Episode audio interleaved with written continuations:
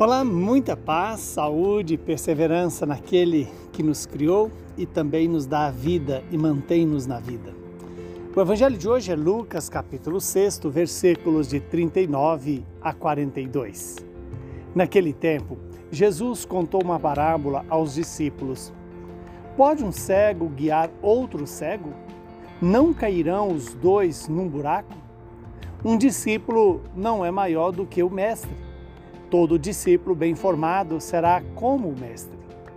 Por que vês o cisco no olho do teu irmão e não percebes a trave que há no teu próprio olho? Como podes dizer a teu irmão: Irmão, deixa-me tirar o cisco do teu olho, quando tu não vês a trave no teu próprio olho? Hipócrita, tira primeiro a trave do teu olho, e então poderás enxergar bem para tirar o cisco do olho do teu irmão. Palavra da salvação. Glória a vós, Senhor.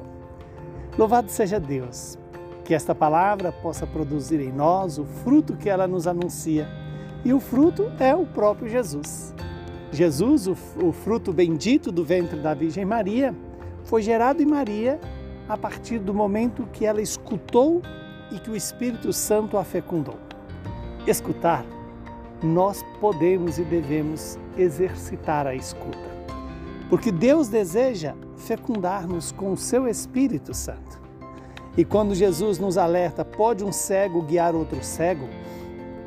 Jesus está exatamente nos alertando sobre a nossa missão de ser luz no mundo. E quando Jesus disse que os dois cairão no buraco, exatamente pelas trevas que envolvem. E ser luz é deixar o Espírito Santo iluminar a nossa vida, o nosso caminhar. Quando Jesus fala que é, um discípulo não pode ser maior do que o mestre, e todo discípulo bem formado será como o mestre. Vejamos, Jesus se coloca para mim e para você como o mestre, o mestre por excelência, mas não o mestre que nos traz apenas informações sobre o reino de Deus, mas como ele vive e faz presente o reino de Deus. E o que é o reino de Deus? É onde Deus governa, é onde o Pai governa. Então, eu e você somos convidados a deixar o Pai eterno governar o nosso coração, a nossa mente, a nossa inteligência, o nosso espírito, pelo Espírito de Deus, pelo Espírito de Jesus. Quando Jesus nos alerta que é, como eu posso ver o cisco, querer tirar o cisco do olho do meu irmão se nos meus olhos há uma trave? E essa trave me impede de tirar, de ver com clareza o cisco no olho do meu irmão.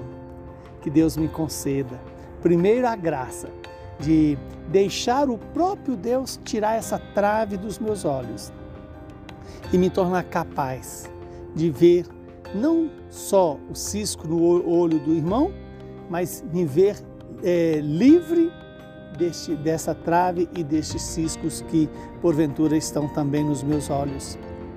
Quando Jesus fala é, da importância dessa coerência, né, de não sermos hipócritas, é, devemos primeiro tirar a trave do nosso olho. Para quê? Para termos capacidade de enxergar bem e tirar o cisco que porventura esteja no olho do nosso irmão. Que o Deus Todo-Poderoso nos abençoe, nos livre do mal, nos conceda a graça de viver na fé, na esperança e no amor de Deus. Como viveu São Pedro Claver, esse homem que é, é sempre um sinal né, da vida eterna de Deus.